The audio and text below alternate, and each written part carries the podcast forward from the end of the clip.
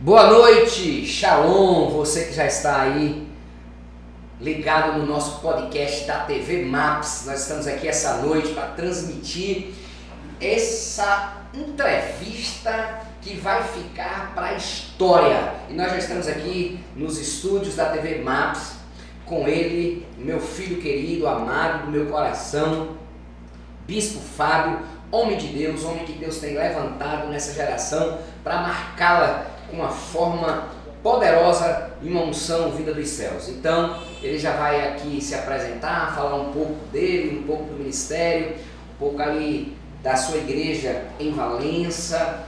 Fique à vontade, meu filho, faça uso dos microfones aqui da TV Max, é sua essa noite. Shalom, povo lindo. Quero louvar a Deus pela vida do meu pai espiritual, apóstolo Marconi, desse convite tão lindo, para a gente abordar um assunto tão complexo. Eu quero me dirigir agora a todas as pessoas que estão nos, nos vendo, nos ouvindo, em particular toda a comunidade apostólica Salvos pela Graça, em Valença, em Garapuá, no Morro de São Paulo, no Guaibim, meus filhos que estão também ali em Cruz das Almas. Eu louvo ao Senhor por essa oportunidade, por todos que vão acompanhar. Eu tenho certeza que a gente pode esclarecer alguns pontos desse assunto tão, um assunto tão profundo, né? que a gente precisa esclarecer cada vez mais, né? Então eu agradeço a Deus assim imensamente por essa oportunidade. Meu filho, vamos começar falando um pouco é, da sua experiência de conversão, né? Como foi, quando foi que você conheceu Jesus? Como foi que Jesus entrou na sua história? E eu já queria que você emendasse falando do dom. Como foi que você teve é, essa experiência? Qual foi o momento que deu a prestar e disse, poxa, nasci para isso? Eu, eu, eu vim ao mundo para cumprir esse propósito porque a gente sabe que esse, esse dom de discernimento de espírito, libertação, ele é algo assim um pouco complicado, místico, assombroso, né? as pessoas é, criam é, é, assim, uma fantasia em cima disso e ao mesmo tempo quem tem medo menospreza. Né? Então eu, eu queria que você falasse como Jesus entrou na sua vida e você já é, é, é trouxesse a reboque como foi que você entrou nesse, nesse mundo aí? Eu tive a alegria, a felicidade de ser criado dentro da igreja. Certo. A gente teve alguns valores que aprendemos, é, valores dentro de casa, que a gente foi criado numa época em que pai eh, não almejava ser amado pelo filho, ele almejava ser respeitado pelo filho. Sim. Então a gente teve esses valores dentro de casa. Acrescentado a isso, a gente também foi criado ali perto do altar. Né? A gente, é, eu me lembro, me recordo, bem pequenininho, todo arrumado, indo para a igreja, ali em Quaraci. Inclusive, até hoje é o mesmo pastor da primeira igreja batista de Quaraci, é o pastor Reginaldo. E ali eu fui conhecendo a palavra de Deus. Claro que por ser criado dentro da igreja não quer dizer que a gente não tenha que ter um encontro com Jesus. Sim. Né? Logo depois dali a gente nós nos mudamos para Santo Antônio, que é onde meu pai nasceu, e ele, a gente passou por algumas crises financeiras ali em Quaraci e tivemos a necessidade de mudar. E ele escolheu a cidade natal dele. É, a, a contragosto de todo o resto da família, ele resolveu retornar para Santo Antônio. E em forma de protesto, eram, somos quatro irmãos, em forma de protesto, nós não nos adaptamos e não, não quisemos nos adaptar à igreja. Então a gente foi para a igreja e colocava dificuldade em tudo na maneira que era tratado, do jeito que a igreja funcionava. E aos poucos a gente foi saindo da igreja. Mas é óbvio que os valores que a gente recebeu pesaram, porque eu, por exemplo, eu me lembro que pequenininho, todo arrumado, com a Bíblia debaixo do braço, todo mundo dizia: Ó, oh, pastorzinho, aí vai ser um pastor, né? Mal sabendo eu que aquelas palavras tinham poder, uhum. né? E aí a gente saiu da igreja. Eu me lembro que eu conheci um, uma pessoa em Santo Antônio, um pastor, ele jovem, eu vou até falar o nome dele, porque alma é quem merece honra, o pastor Reinaldo. Que é, vale ressaltar que é o pastor líder do aprisco. Do aprisco, é, uma sem pessoa, recuperação. É, é, um irmão que eu tive que não nasceu no ventre da minha mãe. Okay. Então foi uma pessoa assim que Deus usou muito. E foi através dele que eu conheci mundo, essa questão de libertação. Quando ele me levou para a primeira reunião e eu vendo aquela pessoa, uma senhora de idade, eu me lembro que ela tinha uns 60 anos, mais ou menos. Sim. e ela foi tomada por um espírito, a voz dela se transformou em uma voz tipo a minha que eu estou falando com vocês aqui agora. E três homens não conseguiram segurar. E até então eu nunca tinha visto aquilo. Na verdade eu não acreditava. Porque há um problema hoje com a nossa questão da igreja sobre esse assunto. Eu, eu sempre gosto de brincar e dizer o seguinte: é uma brincadeira, mas é bom a gente pensar sobre isso. Quando a gente chegar na glória e abraçar Jesus, dar um abraço apertado, hum. alguns vão chegar no, no, ouvido de Jesus e perguntar assim: e aí, era para dar o dízimo ou não? E a outra, a outra, o outro questionamento que vão fazer para Jesus é: esse negócio de demônio existia mesmo ou não? Porque nós erramos sempre pelo excesso. Existem igrejas que não falam sobre o assunto, não querem falar. Ah, não estou aqui para falar de demônio, não estou aqui para falar de Jesus. demônio não entra na minha casa, minha casa é protegida, tem anjos lá na porta. Só que quando a gente vai para as Escrituras, não é isso que as Escrituras dizem.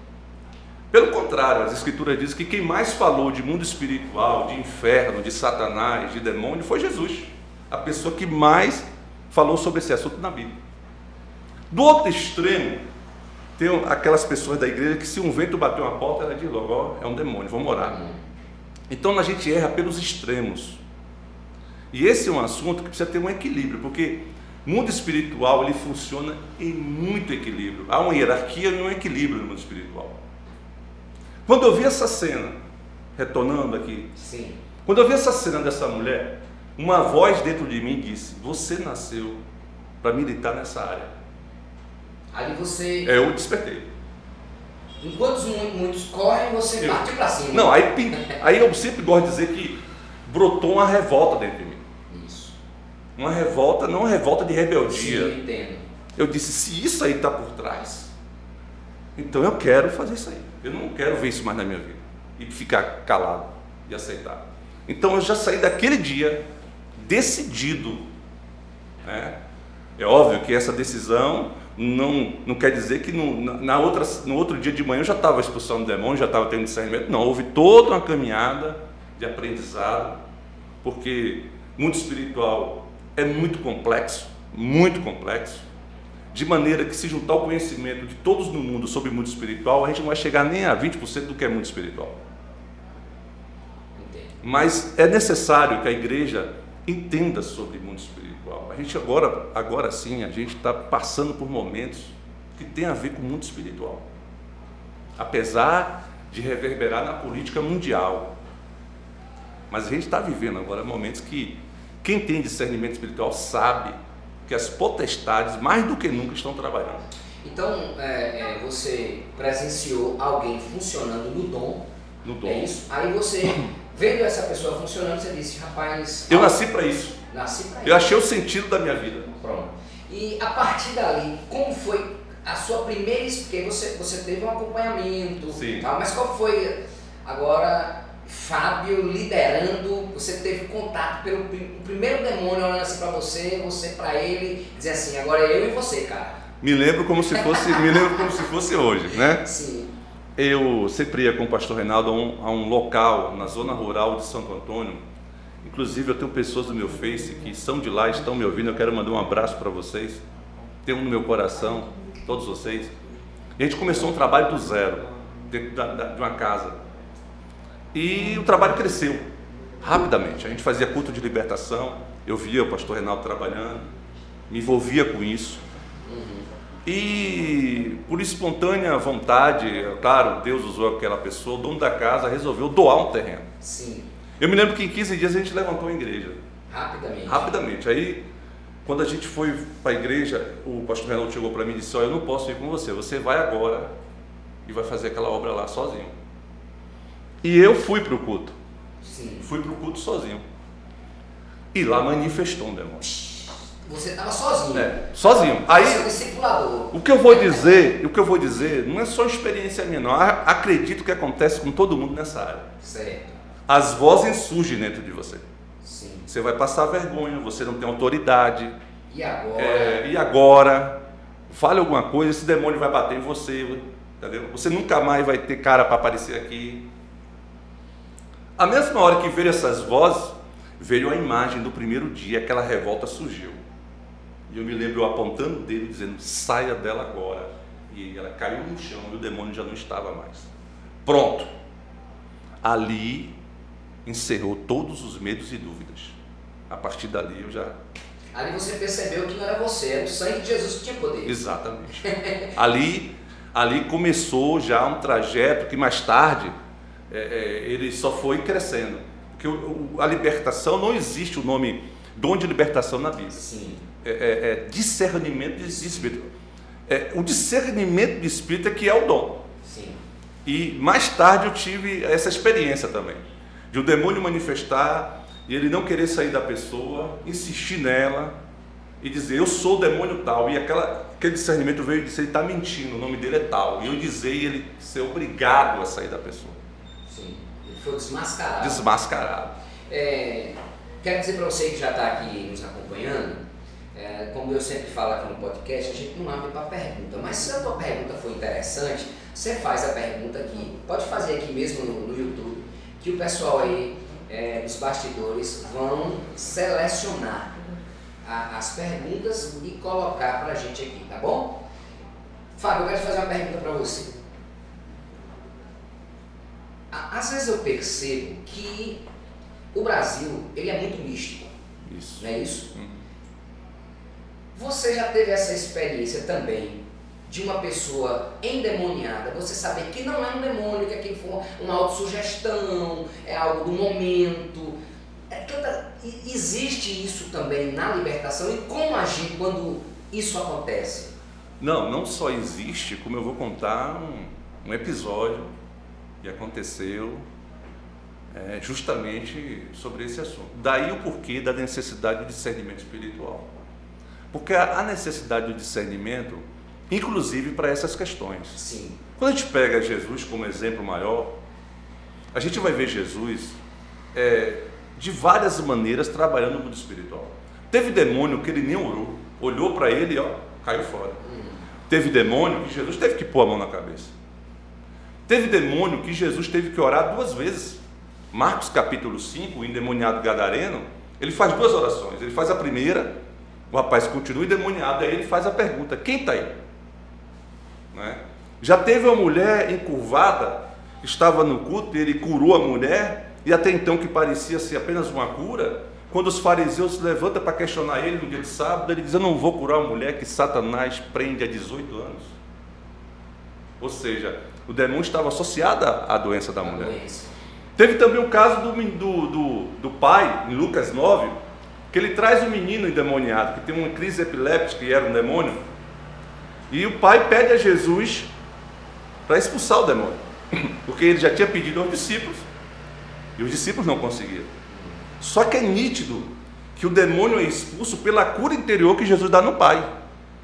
Porque, Perguntando a ele. Há quanto tempo acontece isso? Isso é psicologia. Sim. Então, há primeiro uma cura no pai, para depois haver a, a liberalidade para expulsar o demônio. Então, é, a gente não pode pegar uma forma e colocar isso aqui é a forma que tem de expulsar o demônio. É por isso que tem um discernimento. Não tem forma. A gente vai olhar cada caso específico, porque existem casos, inclusive, que é um erro expulsar o demônio. Principalmente se a pessoa não tiver curada, não estiver no processo de restauração, é, é um não erro. quer Jesus. Não quer Jesus. Então é um erro pôr a mão na cabeça, sai demônio. Você, na verdade, está colocando ela em situações bem piores do que, que ela já está. Então, nesse dia, a gente foi para a casa dessa pessoa e ele manifestava um demônio. Ele, oh, eu sou eu, aquela voz diferente e tal. Na segunda noite, novamente, ele manifesta uma voz diferente. E eu me lembro que o pastor Reinaldo dá um beliscão no ombro dele, bem forte. E aí ele diz: está doendo, manifesto. A gente sabe que demônio não sente dor, né?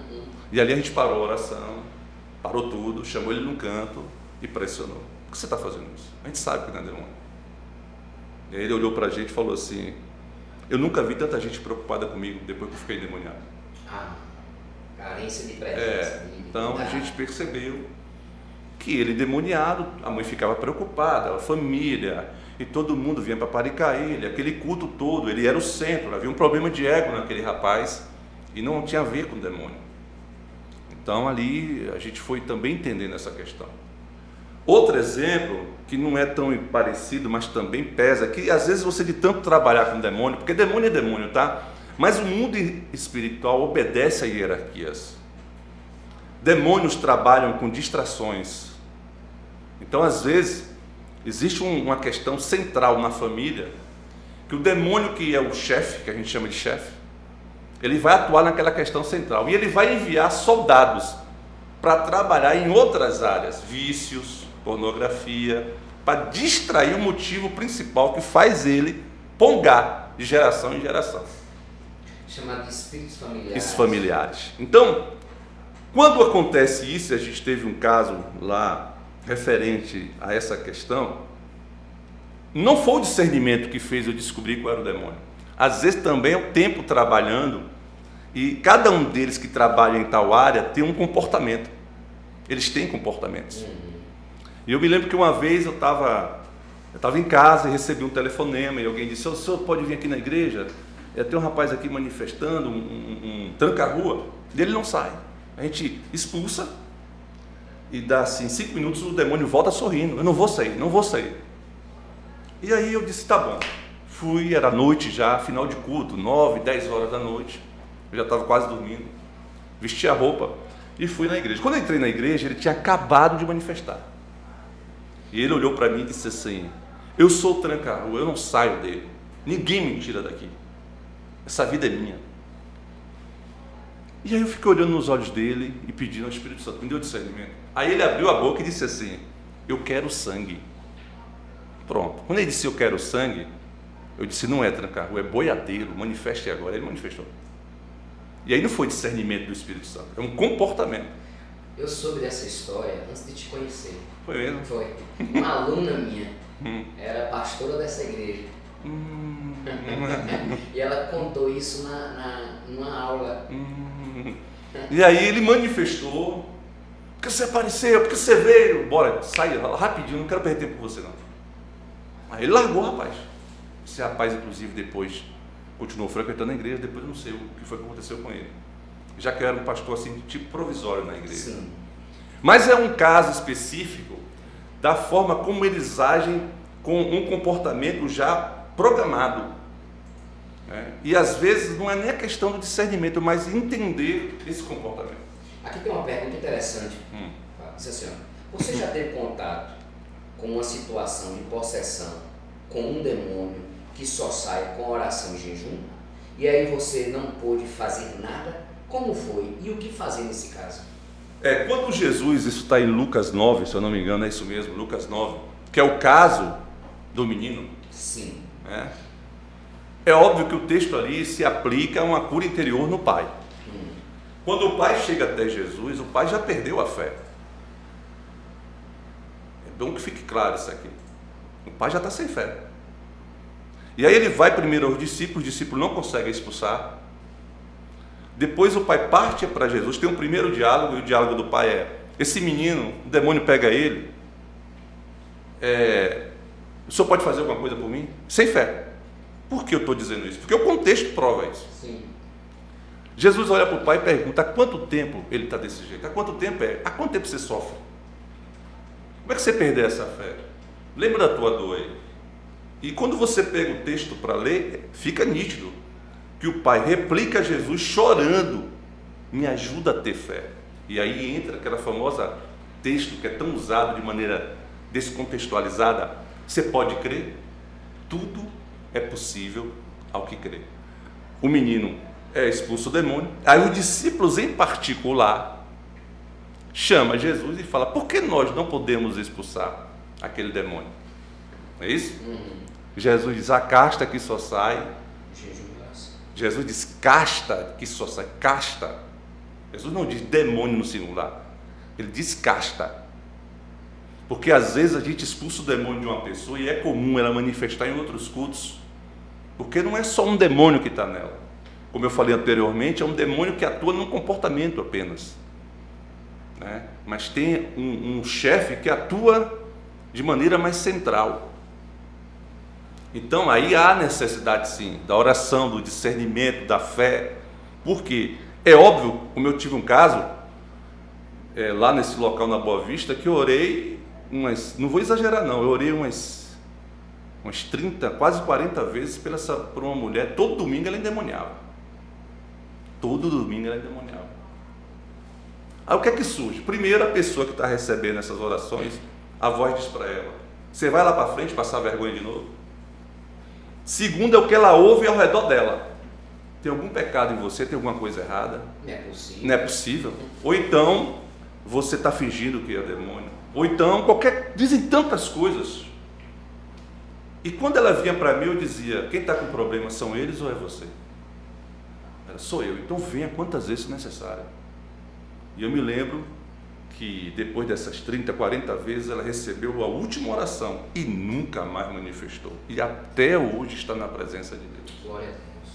Glória E quando a gente for estudar o caso dela, e aqui entra essa resposta, a gente foi ver que a base da família dela sempre foi consagrada a uma entidade que atua eh, no sincretismo eh, através da entidade que é chamada de Cosme e Damião. Sempre, cinco gerações anterior a ela, serviu a essa entidade. E na geração dela, ela vai ter gêmeos. E consagra os gêmeos a essa entidade. Então tem toda essa, essa questão que às vezes quando a gente está expulsando o demônio de uma pessoa, tem essa questão por trás, Sim. que precisa ser visto. Essa casta tem que orar, tem que jejuar, tem que pagar um preço. Ela não vai sair de uma hora para outra. Eita, eita, eita. Nós estamos aqui com o Bispo Fábio. E ele, Fábio, ele tem alguns livros escritos. Né? Aqui tem Aliançados para Sempre. Aqui tem Identidade e Destino. Desmascarando o Inimigo 2. Mas ele tem Desmascarando o Inimigo 1. É, tem mais dois livros. É tem o isso. Desmascarando o Inimigo, um que foi o primeiro livro, que tem muitos testemunhos que eu estou contando aqui hoje. Isso. E tem o Plano Perfeito, que é o segundo livro que eu escrevi. Pronto. É, na, na- nessa questão da libertação, Hum. né?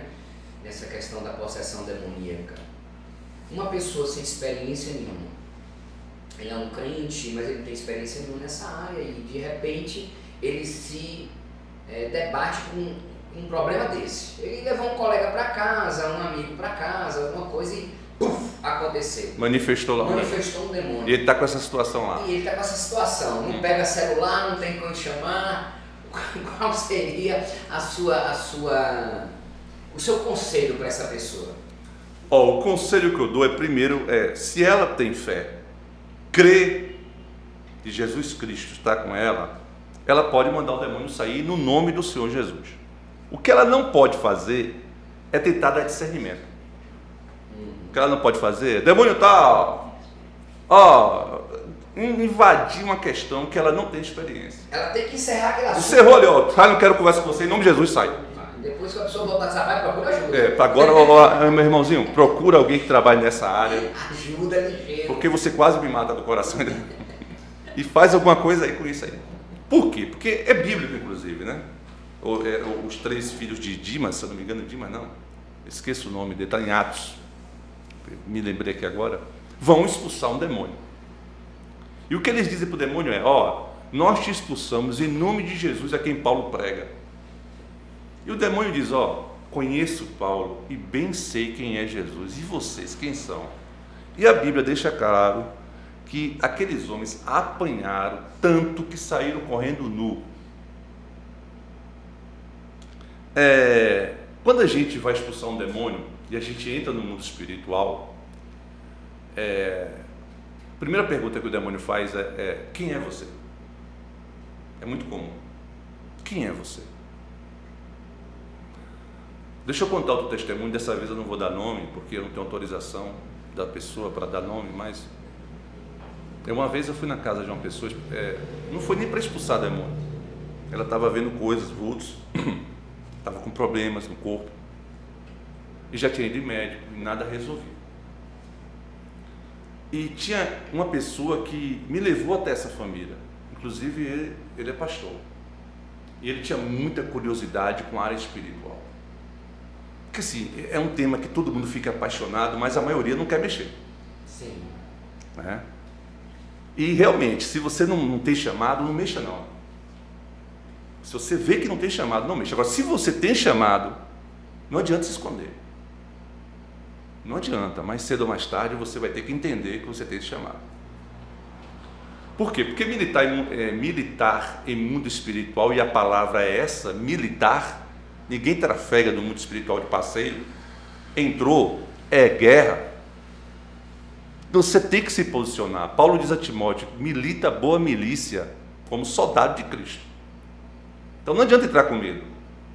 Agora, tem retaliação. Você não entra no mundo espiritual, põe o dedo na cara de Satanás e fica à toa, não. Alguma área vai ser mexida. Financeira, saúde. No começo, até você entender a sua autoridade. Porque autoridade não é a coisa que vem da noite para o dia. E aqui entra o que eu quero falar em relação a isso aí. Uma vez eu estava na Boa Vista, tinha acabado de fechar o culto, baixei as portas da igreja, e alguém disse: Ó, oh, Fulana, irmã de Ciclana da igreja, está manifestada lá na casa dela. E já eram as 10 horas. Eu disse: Nossa, eu vou lá. Quando eu cheguei, parecia é, atropelo em feira. Todo mundo, a mulher endemoniada dentro do quarto e todo mundo em cima. Eu, inexperiente, não tinha experiência, estava novo. E, e, e, quando a gente é novo e expulsa ali um, dois, três demônios, a gente acha que já pode expulsar até o próprio Lúcifer. Uhum. Né? Entrei na casa, olhei para ela e disse: O que você está fazendo nela? Larga ela agora, saia dela. Um demônio saiu de dentro dela e foi e manifestou na filha dela que estava dormindo. Ela já acordou possessa, ficou duas endemoniadas. Aí alguém gritou: Ó, oh, a filha dela manifestou lá dentro. Eu corri para o quarto da filha e disse a mesma coisa: larga ela agora. O demônio saiu da menina, ficou outro nela e já manifestou na irmã dela. Vixe, rapaz, esse sabe que é multiplicar, hein? Aí ficou três pessoas endemoniadas, com aquele monte de gente, e eu sozinho. Não teve outra. Bafei o celular aqui. Reinaldo, me ajuda aqui. Aí tem um tempinho ele apareceu. E aí ele me explicou, né? Não tem muita gente, bota todo mundo para fora. Depois que todo mundo saiu, ficou só nós dois e os três endemoniados, é que a gente pôde fazer o trabalho completo de libertação. Então, é preciso ter discernimento, é preciso ter autoridade para nessa questão, porque no nome de Jesus, quem tem quem crê pode expulsar demônios sim. E nem necessariamente precisa ser crente nem estar tá dentro de igreja. Sim, eu acredito nisso. Né? Mas militar na área espiritual, aí é preciso ter um chamado, é, cada um na sua. É, você, Fábio, você já teve experiências, porque assim, eu, eu acredito muito que o, o, reino espiritual ele é um mundo paralelo ao nosso. Sim. Ele é um mundo exato. paralelo ao nosso. Exato. Então quando você começa a mexer no reino espiritual, você começa a ter acesso a esse mundo. Exato. Né? Você começa a ver, sua visão começa a abrir. Você já teve experiência com esse mundo paralelo espiritual? Tem uma experiência que eu nunca contei a ninguém. Pronto, então conta aqui, rapaz. Não, aí eu contei no livro. Ah, contou? Eu disse, se é para passar ridículo, eu vou passar logo de vez. Passa logo. Eu, eu não tive essa experiência uma vez só, tive várias vezes. Mas a primeira vez, eu me lembro como se fosse hoje, eu, alguém disse assim para mim, não, eu estava indo para casa, tinha acabado o culto, deitando tal, troquei de roupa, e peguei o celular e coloquei ao lado da cabeceira da cama. E aí, na mesma hora, uma mensagem. E era uma menina, ela tinha uns 25 anos. Ela dizia assim: Ó, Pastor, me ajude, eu não estou bem. Pronto. Aí eu coloquei: Vou orar por você agora. Orar normal que a gente fala. Né? Daqui a pouco é a mãe que manda a mensagem para mim: Pastor, a minha filha que falou com o senhor ainda há pouco está aqui agora na minha frente, possessa me ameaçando, ameaçando me matar. Eu disse: Eu não tenho como ir agora. Eu lembrei de um texto na Bíblia em que uma mulher vai até Jesus e clama para ele para que Jesus expulse um demônio que está no corpo da filha a não sei quantos quilômetros. E assim que ela tem um diálogo com Jesus, Jesus vai que o demônio saiu da tua filha. Sim. Aí eu fiquei com esse demônio no coração. E acredite, do nada eu peguei no sono. Aí imaginou? Eu estava ali indecido o que ia fazer, sentei na cama e aí fui jogando para o lado e caí e dormi. E tive a sensação de que saía do meu corpo. Eu saía do meu corpo e eu olhava ao meu redor e as luzes que eu via não eram mais artificiais. Era tudo escuro, porém havia pontos de luz nas ruas. E eu saía flutuando, não andando, flutuando até a casa dessa mulher. Transpassava a porta e chegava na cara dela com o dedo e dizia: largue ela agora. Quando eu fazia isso, eu acordava. Nossa. Aí eu acordei. Quando eu acordei, sumi aquele choque. Nossa, deixa eu ligar para ela. Aí a mãe já estava respondendo. O demônio acabou de dizer para ela aqui, ó. Chegou alguém aqui, eu vou embora. Aí eu tomei um choque.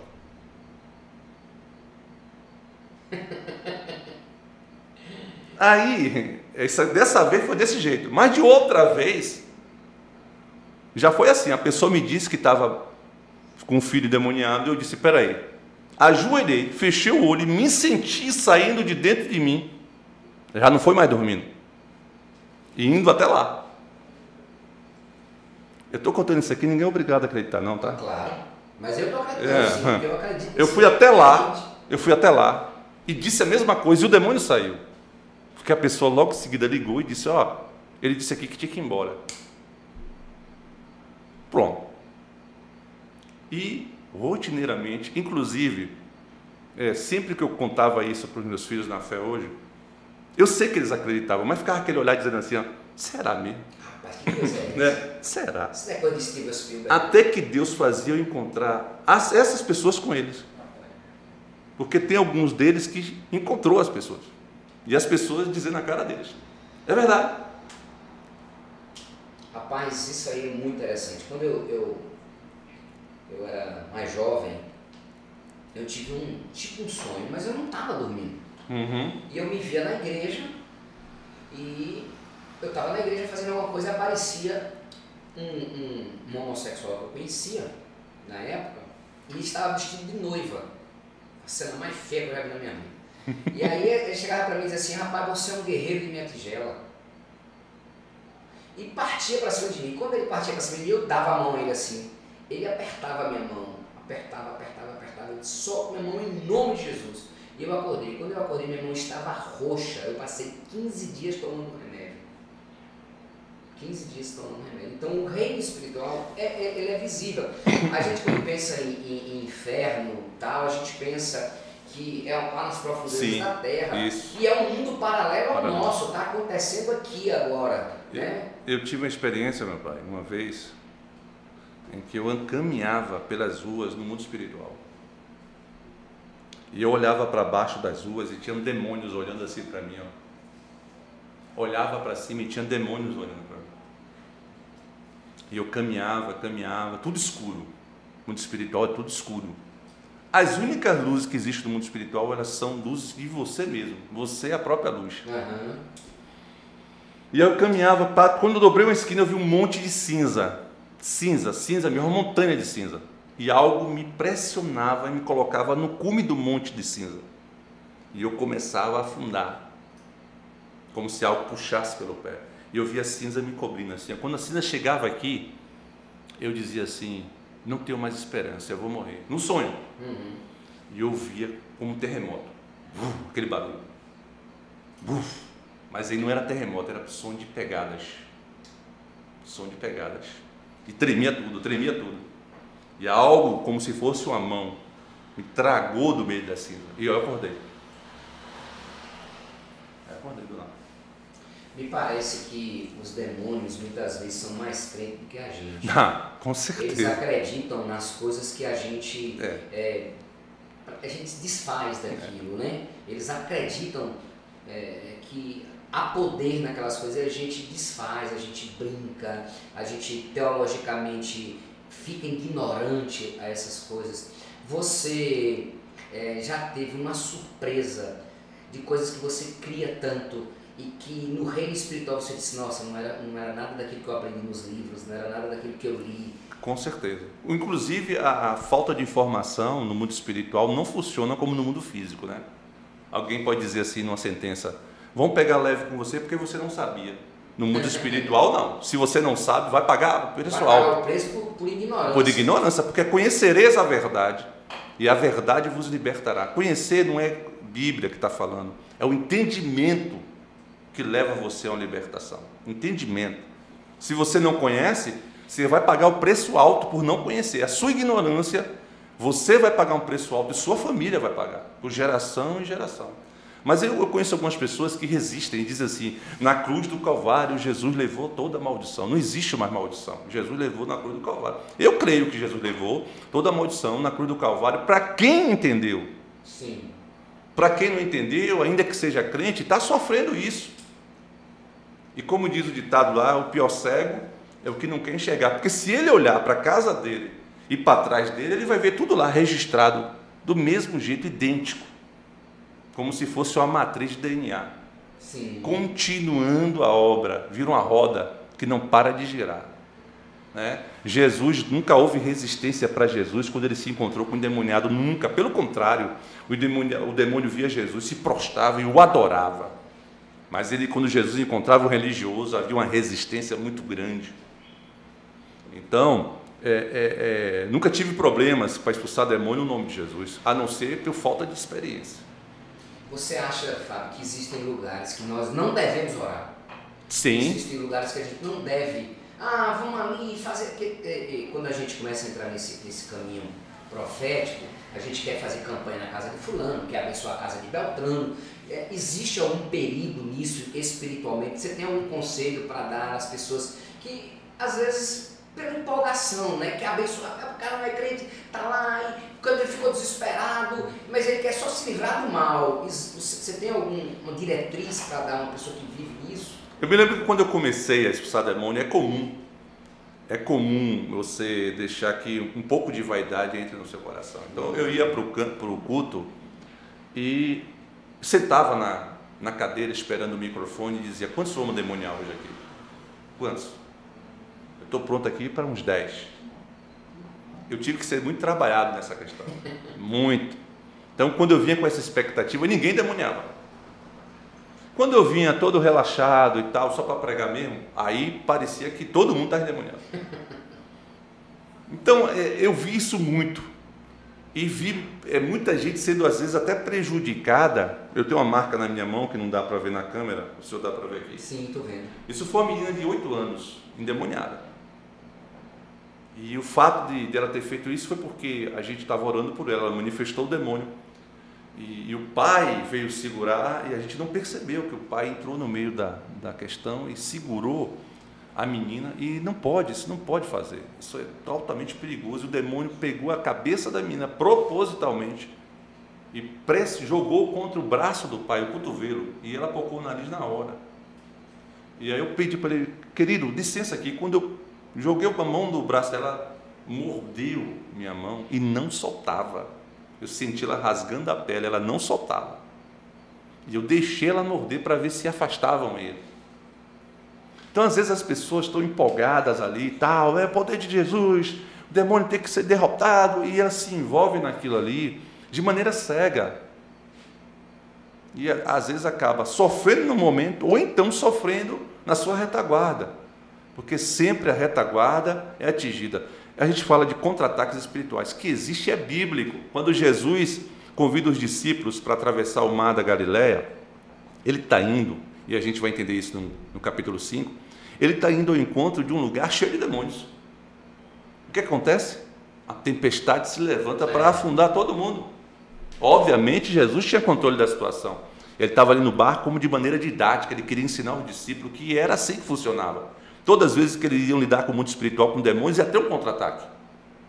É? Os discípulos não entenderam. Naquele momento não entenderam. Mas é assim que funciona. Quando você está militando na área espiritual, às vezes as pessoas veem a gente expulsando demônio, é essa área que eu quero, nossa, eu quero expulsar demônio, eu nasci para isso, não, me unge aqui, como é que eu faço? Aí quando começa a andar conosco, e meus filhos estão indo para ser testemunha, começa a vir uns contra-ataques. Eu me lembro até, eu vou dizer o nome porque é uma coisa que ele não tem problema, às vezes, às vezes é bom dar esse testemunho, né? Quando eu comecei a andar com o Henrique, o senhor conhece Henrique? Sim. Henrique começou a andar comigo e disse: Não, não, eu quero andar com o senhor, eu quero aprender isso, embora. E a, o, o, terreno que Deus me apresentou para trabalhar com eles dessa forma didática foi Cruz das Almas. Cruz das Almas tem, um, tem testemunhos muito fortes de, de libertação. Muito. Eu tenho assim registrado ali coisas assim que eu nunca vi em lugar nenhum. Foi Cruz das Almas que eu vi.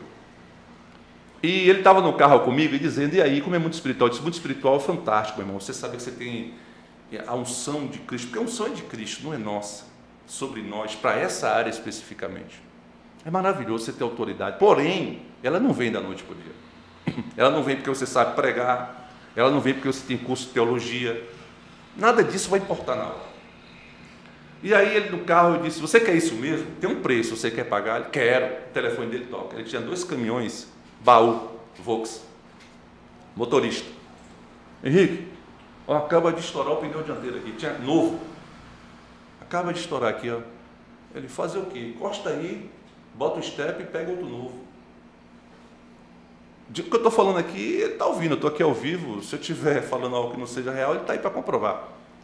Desligou o telefone, a gente andou mais assim, um, nem um quilômetro foi, tocou de novo o telefone. O outro caminhão estourou outro pneu. Eu disse para ele: Você quer continuar com isso? Porque a gente expulsar demônio. Você quer continuar com isso? Se você quiser, a gente volta atrás agora. Ele: Não, agora que eu estou aqui, eu já estou revoltado, porque dois pneus mil é agora que eu quero mesmo. E aí ele, ele foi testemunha, e é preciso que se entenda isso. É um chamado lindo, querido. Você tem chamado de para essa área. Não deixe o demônio é, prender você, enganar você. Levante-se Cumpra o seu chamado, que é a coisa mais linda. Tem pessoas aí que serão libertas através de Cristo na tua vida. Mas se você não tem, não vá por curiosidade. Alguém vai sofrer, você vai sofrer. Ah, vão pagar um preço alto por isso. Eu já vi pessoas pagarem preço alto por isso. Eu, eu tenho um, um, negócio comigo que eu acho que os piores demônios são aqueles que não se manifestam. Né? Sim, os ocultos. Os, os ocultos, ocultos. São, são terríveis. Ocultos. Mas a gente, eu, eu, eu tem um pensamento, eu sei que o seu é igual ao meu, mas eu queria fazer essa pergunta hum. para a gente colocar aqui, né, é, sobre crente possesso. A gente tem, a gente trabalha com encontro, reencontro, e a gente tem, poxa, o cara, de, o cara barbado dentro da igreja, o cara que prega, o cara que fala línguas estranhas, o cara que ora, né? Eu, eu, eu tive uma vez, eu li um livro uma vez de, de do Cote, e um, um pregador famoso estava pregando lá e, e, fazendo revelações e aquela coisa toda, e o cara profundo em revelação, muito profundo mesmo, e trazendo revelações poderosas. E aí quando terminou, o Cote perguntou a ele se ele já tinha tido é, experiência é, com, né, com um reino espiritual antes de Jesus. Ele disse, sim, eu, eu, eu lia a mão, eu botava, dava carta, búzios, e o Cote pergunta, você já fez alguma quebra de maldição? Não, quebrou na cruz. Hum. Aí Cote, eu posso orar por você? Ele disse, pode. Cote disse que começou a orar para ele e demoniou. Então, pregador de agenda, igreja cheia, né? Existia, aí então o cara só fez trocar. Isso, isso Fábio, é, é, pode acontecer, é comum. Não, não, eu vou dar um dado para o senhor. Eu não tenho alegria em dar esse dado, não. Eu tenho preocupação. De cada dez pessoas que eu oro, de oito que manifestam, sete são crentes. É. E assim, o que, é que eu entendo sobre isso? Por que, que isso acontece? Primeiro, pela arrogância que nós temos. Nós somos muito arrogantes. Se tem uma pessoa arrogante no mundo, é crente. Só ele é salvo, o céu é dele. É, a, a, pergunta que é feita à pessoa é: Você já aceitou Jesus? A pessoa já, mas já está na igreja evangélica? Não. Então você não aceitou ele. Você não está salvo. Né? Aí às vezes a gente olha para uma pessoa que é crente e ela é demonia, ao invés dela dizer que se quebrantar, ela diz assim: como eu estou endemoniado? Como? Ou seja, é um questionamento, né? Sim. Como? Eu não dou legalidade. Minha vida está no altar. Não tenho problemas. Então há um, um levantamento de uma, de uma arrogância. Tudo que o Satanás gosta. É isso aí como o senhor falou, os piores estão escondidos, não querem se manifestar. É, tem até aqui um, um é. menino que perguntou aqui, o Emiliano, ele perguntou, pastor, como são os demônios que não se manifestam? Fala um pouco sobre isso. São os mais perigosos que existem. Né? É, Jesus sabia que um dos discípulos dele, Satanás, ia entrar. É. Jesus sabia, mas a gente não, nós não temos essa visão profunda de Jesus. Então, os demônios mais perigosos são aqueles que entram, ficam ali ocultos na pessoa e eles trabalham, trabalham de forma intensa para prejudicar o seu ministério, sua família, sua identidade, seu destino em Cristo. Eles agem de forma oculta e vão usar pessoas para fazer isso. Sim. É obviamente é, é, é, essa atuação ela acontece por quê? Porque às vezes os demônios é o interesse maior, a forma mais perigosa de atuação dos demônios é dessa forma, de forma oculta. Quem dera, quem dera, se todos os demônios que recebessem oração se manifestassem. Ia ser fantástico. Não é? Todo mundo liberta. Não, ia ser maravilhoso. Né? Às vezes, meu pai, eh, eu tenho casos na, na nossa igreja em Valença de pessoas que congregam comigo há um, dois, três, quatro anos e não tem problema com nada. Um dia eu vou botar a mão e manifesto o demônio. Meu Deus.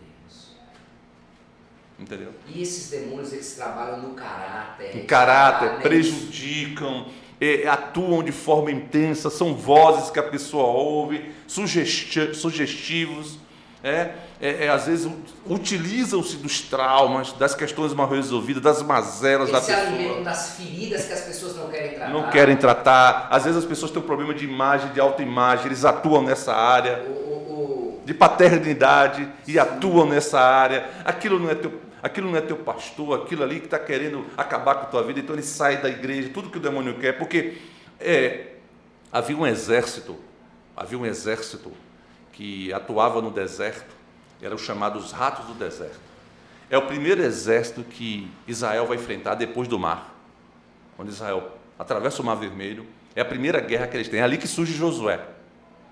Né? Por quê? Porque a figura de Moisés é a figura de um libertador. Josué é um conquistador. Muda tudo. Quando, quando é levantado ali e Moisés diz: Josué, treina essa esse pessoal aí. Vai ter guerra. Como é que esse exército trabalhava? Esse exército, que era chamado ratos, os ratos do deserto, eles acompanhavam as caravanas de pessoas, esperavam as pessoas cansarem, ficar para trás, e aí atuavam nessas pessoas. Os cansados, eles eles não, não guerreavam de grupo, só guerreavam os que ficavam para trás. A tática no mundo espiritual é basicamente essa: pegar os cansados que se isolam, não é? os que dizem, Jesus está dentro de mim, não precisa estar igreja, não. Né? Esse, esse perfil, ou do arrogante, ou daquele que diz, eu estou salvo, o demônio não passa nem na porta da minha casa, eu pergunto, ele não passa na porta da tua casa, mas sentou na mesa para tomar a ceia com Jesus Cristo. Eu, eu acompanhei É. um- uma pessoa nesse nível aí, Fábio, de, de a gente saber que é um, um demônio oculto dentro da pessoa e, e ela. Primeiro, ela começou a ver logo erro na igreja. Depois, ela disse assim: Eu posso congregar em casa. Terceiro passo, começou a tomar remédio controlado. Quarto passo, ficou louco. Então o diabo venceu. Jogou ele contra o pastor, jogou ele contra a igreja, jogou ele contra ele mesmo. Era um demônio que estava lá guardadinho, Exatamente. né? Uma situação assim também muito parecida é que uma vez uma pessoa é, disse assim para mim, um demônio oculto, né, disse assim para mim, fulano não está melhor, é porque o senhor não visita essa pessoa Ah. direto. Se o senhor estivesse visitando direto, e era uma mulher, se o senhor estivesse visitando ela direto, ela estava bem melhor. Né? Porque é, quem deve estar lá direto é o Senhor. Aí eu disse para ela assim, ó, ela precisa de Jesus, né? de mim. Jesus. Entendeu? Se Jesus não fizer, eu é que não vou fazer. Mas era óbvio que era algo oculto por trás. Se a pessoa troca o relacionamento de Jesus por algo que eu fiz a ela, Acabou. ela, ela eu sou muito mais importante do que Jesus na vida dela, Exato. então ela não serve para seguir Jesus. Não, e, e é interessante que toda a raiz de legalidade que o próprio apóstolo Paulo vai dar às cartas às igrejas, você vai ver que são questões almáticas. As legalidades. A maioria, a maioria. Ira, não sei o que, medo, algo contra o irmão.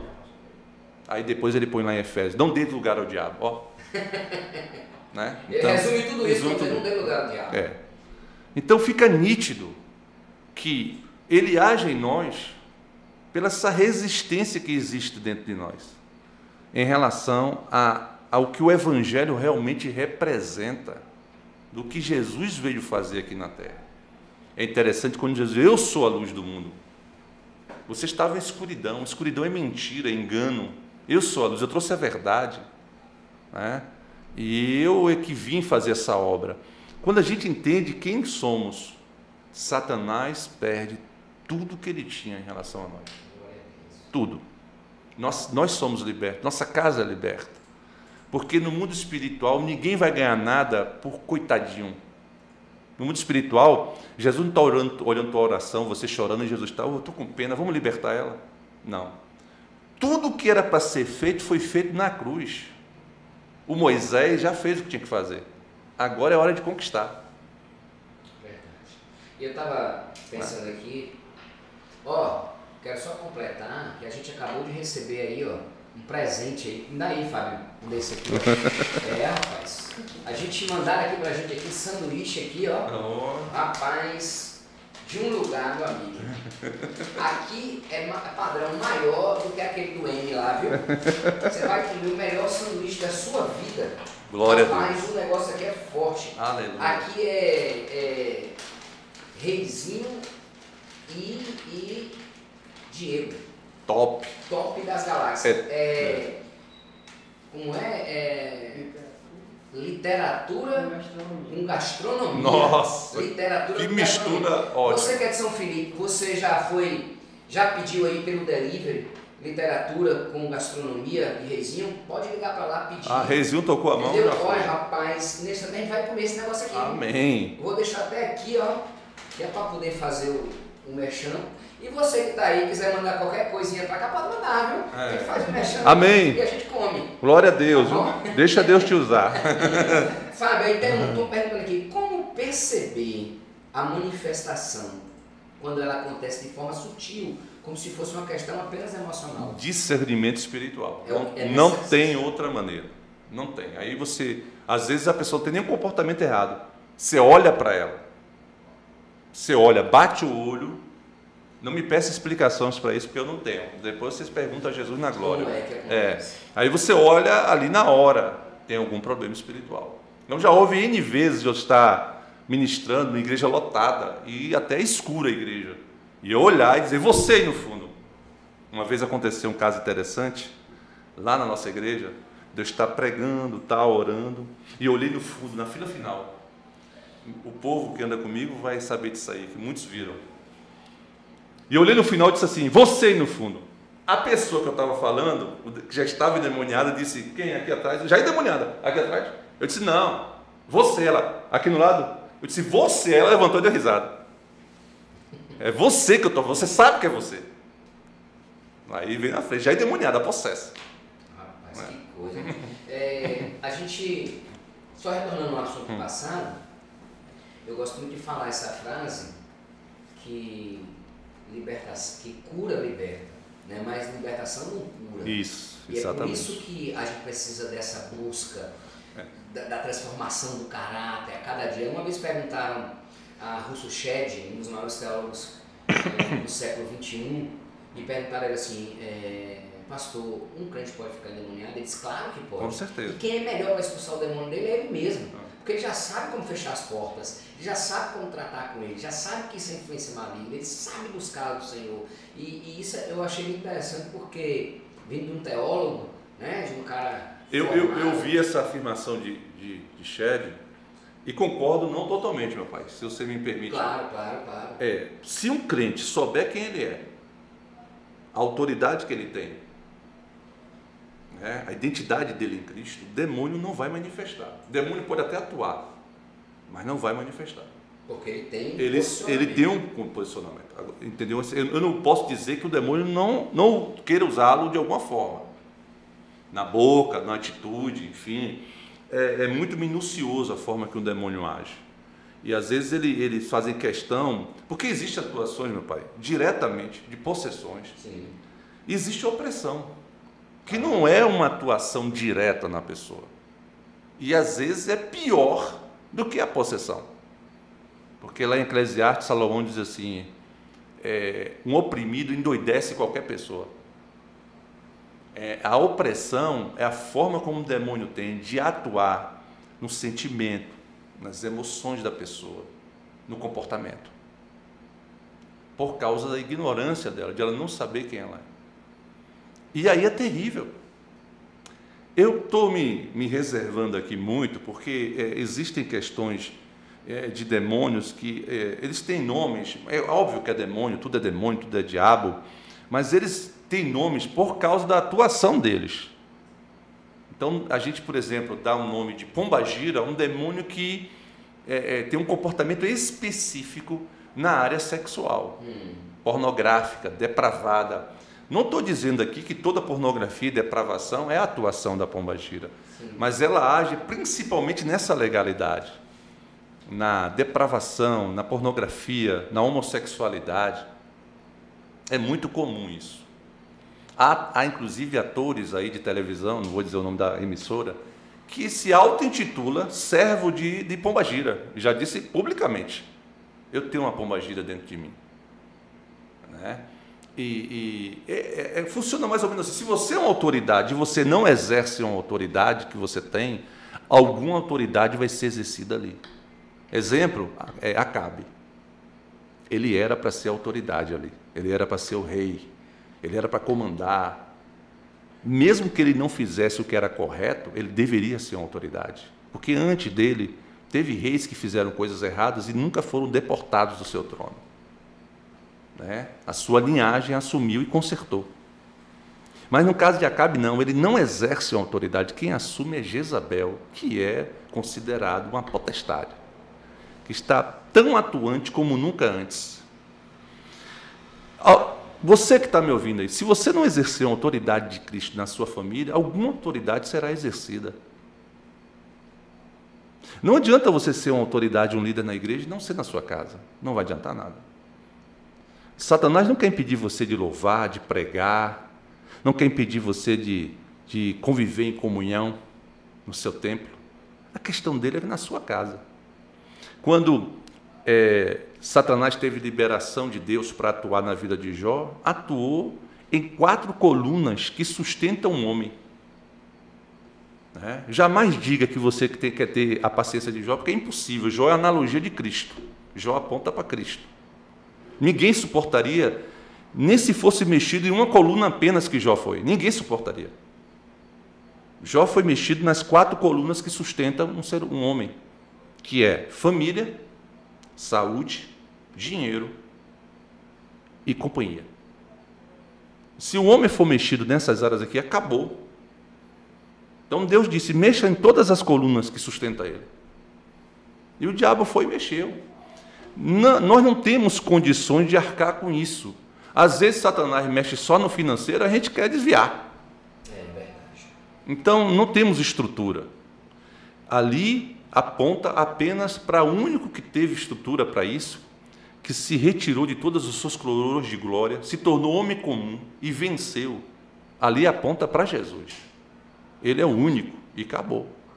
Quando a gente atua na área espiritual, a ênfase de toda unção que há sobre nós, ela nasce de uma mesma fonte. Não é a unção de Fábio, não é a unção do apóstolo Marconi. A unção é a fonte é a mesma. Jesus Cristo.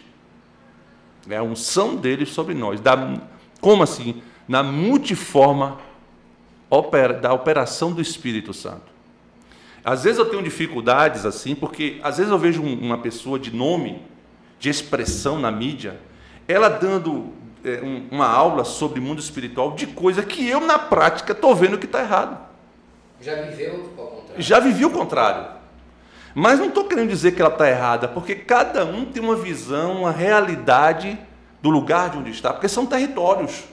E você é cobrado na revelação na, na. Exatamente. Mas o que não pode é o seguinte: o que não pode é aquilo que você está vendo, que você participou, que tem a ver com a sua realidade, virar uma doutrina. É. Onde todo mundo aqui tem que seguir o que você está falando. O problema é transformar a experiência em doutrina. Eu tenho dificuldades com isso. Por isso que quando eu falo de mundo espiritual, eu falo dentro de uma realidade minha de quem convive comigo, de quem me ouve, de quem caminha comigo, de quem aprende comigo. O grande problema dos profetas, contemporâneos são esses, né? Eles querem fazer doutrina em Uma doutrina. Eu tenho eu resisto a isso. Então eu estou com uma pessoa, estou ouvindo, ela está falando da experiência dela, nossa, que legal, que bom. Aí ela vem e fala, tem que ser assim. Aí, Aí é não, aí não, tem que ser assim não, filho. Porque se uma pessoa ela um dia teve problema com cachaça, teve problema com bebida, é bom que ela não frequente, não passe nem na porta de bar, nem queira mexer muito com isso. Mas isso não pode ser a realidade de todo mundo. Sim. Então isso não pode ser doutrina. Aham. Então, e- existem essas questões, e isso tem a ver com o mundo espiritual em quê?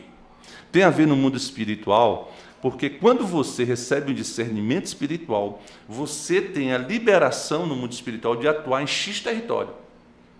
Deixa eu expli- explicar na prática. Sim. Vamos supor que eu viaje aqui agora para os Estados Unidos e tenho uma oportunidade numa igreja lá.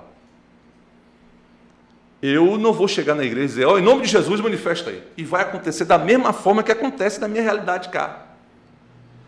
Não vai ser assim. Não, aí não precisa nem ir para os Estados Unidos, no Brasil No mesmo. Brasil mesmo, eu, eu exato. tive essa experiência pregando na igreja do Paraguai. Uhum. O pessoal é um, um- Gente, Sim, você chama para frente para orar, o povo não vai. não vai. Então, ex- existe, existe essa questão. Eu dei o, o SETS, essa, essa matéria, na comunidade, nossa, Fluiu. Nossa, Oh. meu- não, eu estava ensinando e gente vomitando. Ensinando e gente vomitando. Indo para o banheiro correndo vomitar. Mas já teve outro lugar que eu dei? Sim. Tá. Oh, isso é até bom, hein? É, não, legal isso aí. Então, não adianta gerar essa expectativa. Porque o mundo, o mundo espiritual, não sei se essa seria a palavra certa, mas ela, ela, ela se molda a geografia. É Exatamente. isso? Eu, eu creio que se Exatamente. você for para a África, é. É. uma pegada diferente. Exato, É exato, isso? Você vai para o exatamente. Japão, é uma outra pegada. Exato. No Brasil, você vai para o Maranhão, que é Codó ali, o, o território mesmo da magia negra, é uma pegada. Geralmente o que eu faço, o que eu faço quando eu entro num território diferente, às vezes nem o pastor entende, mas ele liberando já é suficiente. Eu peço a ele para ele fazer uma oração. Faça uma oração me liberando nesse lugar. Sim, isso é importante. É, aí ele, ele, às vezes ele não entende. Não, você tem toda a liberdade. Eu quero que você ore. Ore. Pega o ore microfone e ore. Eu quero ter a legalidade para atuar aqui. Você tem, bispo? Não, você não está entendendo. Eu quero que você ore. Aí ele ora. Pronto. Um fato interessante sobre isso que aconteceu foi nosso, nosso irmão, que eu amo demais, lá no de Roda Velha. Jacilã. Jacilã. Tem até um pessoal da Roda Velha. É, que é uma banda, um abraço, povo muito, muito fácil de amar. Muito É, fácil de amar. verdade. Também com o pastor daquele, né? Pô, É uma- é que não tem. E assim, sempre que eu ia lá, eu, eu, eu via que eles me viam como de forma didática. Eu falava de mundo espiritual, mas olhava para um professor. Aí um dia eu fui fazer um, um seminário de libertação e pedi a ele que fizesse a oração. Nossa, fluiu demais. Fluiu demais. Deus operou naquele dia como nunca antes operou em Roda Velha. E foi algo tremendo, muito forte. Se eles estão ouvindo aí, eles vão dar testemunho disso aí. Então é muito simples, porque Deus, eu não posso chegar num território diferente, eu sou autoridade. Não, não é assim que funciona. Já existe uma autoridade ali. Ele talvez ele nem saiba que é, mas é uma autoridade. E a gente precisa, o mundo espiritual tem os seus protocolos. O único lugar que não tem protocolo de hierárquico é na igreja. Eu não tenho que obedecer, pastor, já ouvi isso? Só na igreja. No resto do mundo, tudo tem hierarquia. Só não na igreja não tem, né? Eu, eu sempre conto brincando que ah, existe tanta hierarquia no mundo que se você hoje se vestir de mendigo e ir para a esquina pedir comida e começar a receber esmola, um outro mendigo vai bater no ombro e dizer: Essa esquina aí é minha, viu, velho? É minha. Não é se chegando e tomando conta, não, viu? E outra Ah. coisa, eu sou, eu sou o gerente É. Todo mundo paga. Se você virar ladrão, está amarrado esse nome de Jesus, vai virar ladrão e for morar no morro, vão pegar você e dar uma surra. Não é assim não, velho. Tu vai roubando aqui não. Tem que falar com o chefe lá, ele vai liberar ou não. E tem um lugar certo para você roubar. Tem hierarquia, inclu- inclusive no mundo espiritual tem hierarquia. Inclusive no mundo espiritual. O Paulo diz isso em Efésios, deixa claro lá, né? Sim. A hierarquia lá certinho. Aí chega na igreja, não tem hierarquia, não. Eu não tenho que obedecer a homens, eu obedeço a Deus, meu negócio é com Deus, eu não preciso estar em- aqui enquanto não posso estar em casa. Incrível, como ninguém enxerga isso. É incrível. É incrível. É, é o príncipe do século. É, cego do entendimento. Segue o entendimento. Pois, Fábio, nós estamos já chegando no final. Gente, passou rápido demais, cara. O pessoal está dizendo aqui que foi muito bom, tá aqui elogiando o nosso podcast. Amém. O pastor Marcos disse assim, a- a- é, é, corroborando com retaliação disse que nunca falta energia no retiro dele. Você foi pregar lá, falta energia. Nossa, é. Doido, é, Petrolina, Juazeiro Petrolina? Ju, foi, lá, foi lá em Petrolina. Eu me recordo desse dia porque as guriçocas não me deixam esquecer. é isso aí, pessoal. Eu quero é, agradecer a Fábio por essa aula. Eu, eu acredito que esse é um assunto que a gente tinha que fazer uns 4 ou 5 podcasts para a gente poder aprender cada vez mais. Mas eu queria, Fábio, que você desse aí uma, uma mensagem para as pessoas de esperança. Nós estamos vivendo um momento muito difícil e, como você falou, é um momento espiritual e a gente às vezes cai na besteira de politizar tudo e esquecer de que nós somos seres também espirituais. Embora tá, é, aprisionados nessa matéria, nós somos espírito também e eu gostaria de é, poder liberar os microfones agora para que você pudesse dar uma palavra aí para que essa galera pudesse acreditar mais nas coisas espirituais. Ontem eu estava pregando lá na comunidade e antes de, de dar a palavra, que eu estava no coração, eu dei um recado à igreja e pedi à igreja muita atenção. A gente está vivendo um momento muito turbulento e essa turbulência toda ela é provocada, não é à toa é, essa, as nossas distrações, a forma como a gente se conduz ultimamente, estava tendo que haver uma necessidade de, de Deus estremecer isso. Sim. A gente precisava passar por isso. Na verdade, é óbvio que eu não queria que ninguém morresse, que ninguém perdesse claro. um ente querido da família. Eu mesmo quase perco meu genro, e Deus sabe o que a gente passou. O que eu estou falando é em relação a forma como a gente estava se conduzindo dentro do Evangelho, que não, não dava nem para chamar de Evangelho o que a gente estava fazendo. O que a gente estava fazendo era shows. Né? A gente é, deixou de, de tornar horizontal a adoração para verticalizar. A gente começou a ouvir homens, a gente começou a, a ouvir muitos, muitas vozes. Não era suficiente ouvir meu pastor, eu tinha que ir no YouTube, ouvir fulano, ciclano, bertrano, e cada um dizia uma coisa, dizia uma norma, e essa norma era aplicada, e foi gerando uma confusão, uma distração. Associado a isso, a gente achou de montar um palco político no lugar santo. Isso. Eu não tenho nada contra a política, pelo contrário, eu, como cidadão, eu tenho deveres e direitos como cidadão. Mas eu sou um sacerdote, e eu não posso misturar isso. Eu não posso é, usar da plataforma da igreja como também um viés político. O que eu vi, meu pai, de confusões dentro da igreja. O que eu vi de igreja dividida, porque um era de fulano, outro era de ciclano, um votava nisso, outro votava naquilo. Gente, pelo amor de Deus, vamos nos unir novamente. Há uma oração que Jesus fez que não se cumpriu ainda. Que todos eles sejam um em ti. Talvez a gente está começando a entender isso agora. Talvez está havendo uma consciência real de que somos um. Nós não somos separados. Eu vi agora, ultimamente, católicos dando as mãos a evangélicos, né? chamando de irmão. Você é meu irmão. E tem uma coisa boa nisso tudo. Sempre que aconteceu algum problema, algum, algum momento turbulento na Bíblia, desde o começo dela, houve um haja de Deus. Eu creio que vai haver esse haja também. É? Eu creio que vai chegar e Deus vai dizer: age agora a luz aí. Mas tem um porém.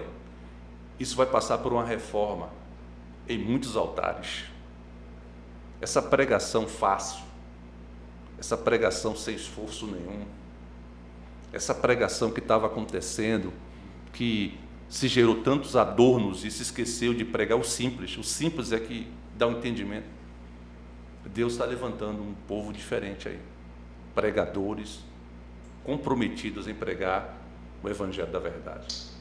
Que coisa eu boa. creio nisso. Isso é muito bom é. de ouvir, eu também creio. Muito obrigado, meu filho, pela sua presença, pela sua palavra. Pessoal, dá um like aí, ó. Viu? Vai lá e dá um likezinho. E quarta-feira você vai lá no meu podcast Spotify. Bota lá, TV Maps. O, o Apóstolo Marcones, você vai ouvir isso aí, poder compartilhar com o máximo de pessoas que você puder. Tá ok? Beijo no coração, foi bom estar com vocês. Até a próxima!